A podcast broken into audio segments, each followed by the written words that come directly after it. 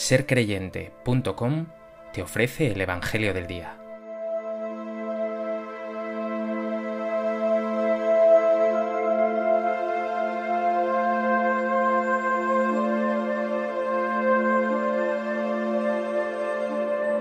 Del Evangelio de Mateo. En aquel tiempo dijo Jesús a sus discípulos esta parábola. Se parecerá el reino de los cielos a diez vírgenes que tomaron sus lámparas y salieron al encuentro del esposo. Cinco de ellas eran necias y cinco eran prudentes. Las necias, al tomar las lámparas, no se proveyeron de aceite. En cambio, las prudentes se llevaron alcuzas de aceite con las lámparas. El esposo tardaba, les entró sueño a todas y se durmieron.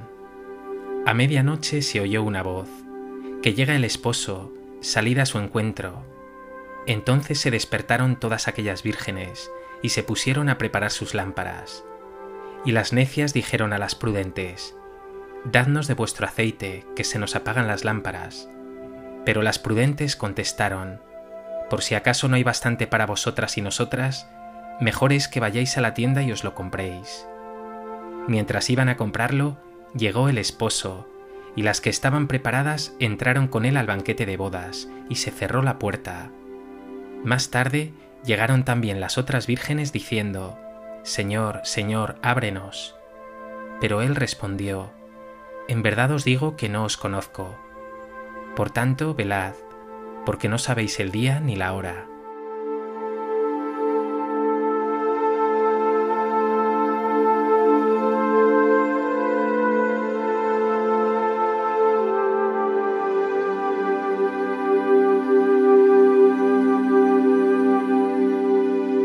En el Evangelio de hoy, Jesús nos ofrece la parábola de las diez vírgenes, también llamada de las vírgenes prudentes, una nueva llamada a que estés en vela. El Señor quiere que vivas no en el sueño, de modo olvidadizo, relajado, descuidado, sino en esa tensión verdadera del amor, la fidelidad y la esperanza que constituyen la verdadera vigilancia cristiana.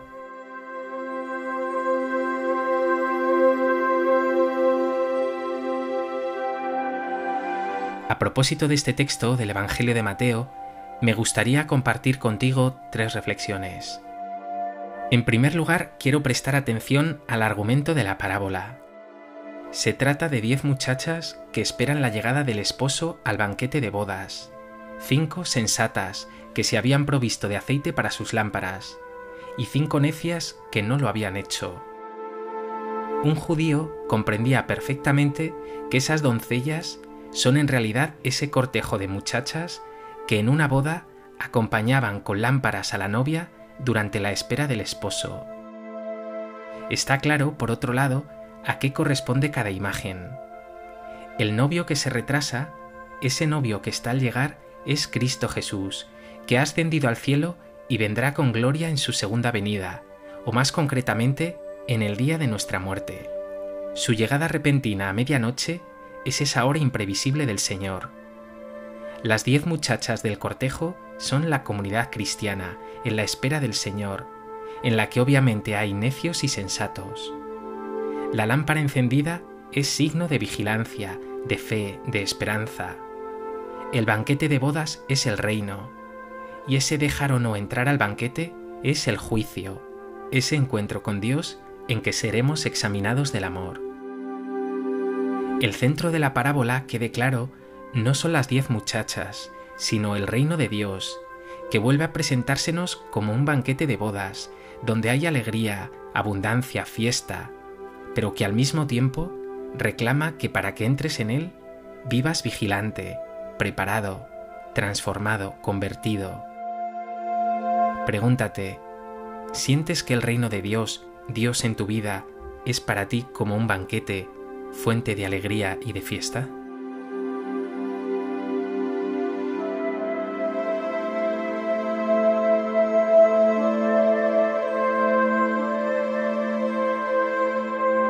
En segundo lugar, quiero fijarme en el detalle del aceite en las lámparas.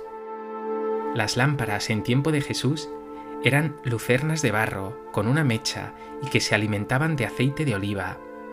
La lámpara obviamente no puede alumbrar si no tiene aceite. Nos dice el Evangelio de hoy que las necias, al tomar las lámparas, no se proveyeron de aceite. En cambio, las prudentes se llevaron alcuzas de aceite con las lámparas. Por un lado, está claro que todas las muchachas tienen lámpara. Así es, todos los cristianos, por el bautismo, hemos sido constituidos luz del mundo. Participamos de la luz de Cristo Jesús. Así lo dice el Señor en otro lugar. Vosotros sois la luz del mundo.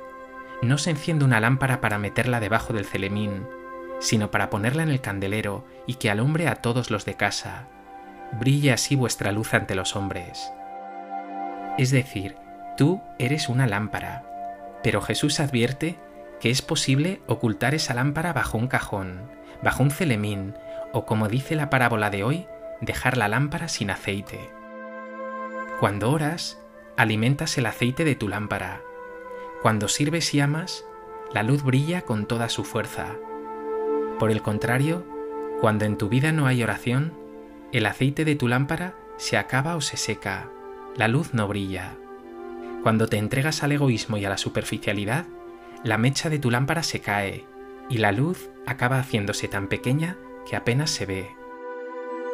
El esposo, el novio, el banquete te aseguran que estás invitado, te hablan de fiesta y de alegría ofrecidas gratuitamente.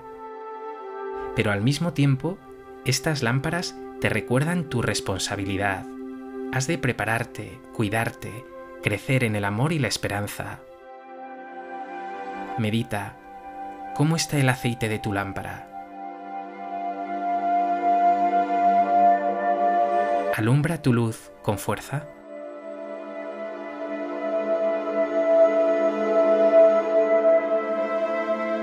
En tercer lugar, no puedo pasar por alto dos referencias de la parábola que causan desconcierto. Primero, ese supuesto egoísmo de las muchachas sensatas. Nos dice el texto que ante la llegada del esposo, las necias dijeron a las prudentes, Dadnos de vuestro aceite, que se nos apagan las lámparas. Pero las prudentes contestaron, Por si acaso no hay bastante para vosotras y nosotras, mejor es que vayáis a la tienda y os lo compréis. Mientras iban a comprarlo, llegó el esposo, y las que estaban preparadas entraron con él al banquete de bodas, y se cerró la puerta. Cualquiera de nosotros nos preguntamos, ¿no debían haber compartido su aceite con las otras? Obviamente, aquí se está hablando de algo muy serio. Claro que los cristianos tenemos que velar unos por otros, compartir lo que tenemos. Pero esa fe, esa esperanza, ese amor, tienes que cultivarlo tú. Es una tarea ineludible y también insustituible. Ese aceite tienes que ponerlo tú en tu lámpara. Yo puedo animarte a que lo hagas, pero no puedo hacerlo por ti. La fe es precisamente eso, tu libre, personal e insustituible asentimiento. Es decir, ese sí que solo tú puedes dar al Señor desde lo hondo de tu corazón.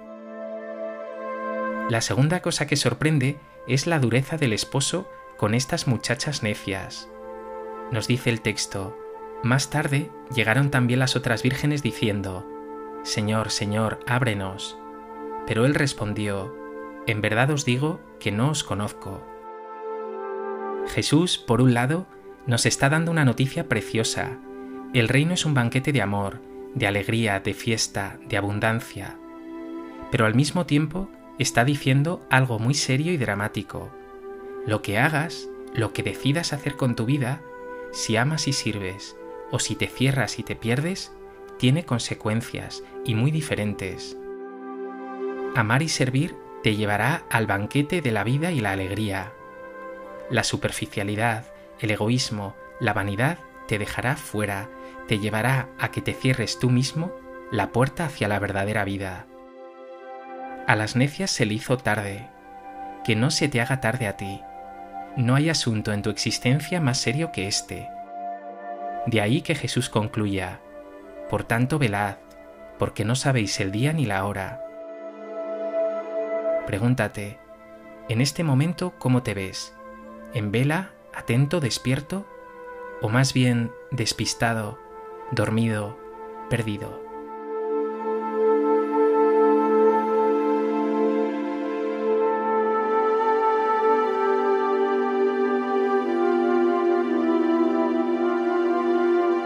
Pues que este Evangelio te lleve a despertar, a estar en vela, atento, amando y sirviendo, comprometido, bien unido al Señor, y que con su ayuda huyas de todo aquello que consume tu aceite y no te permite brillar con fuerza.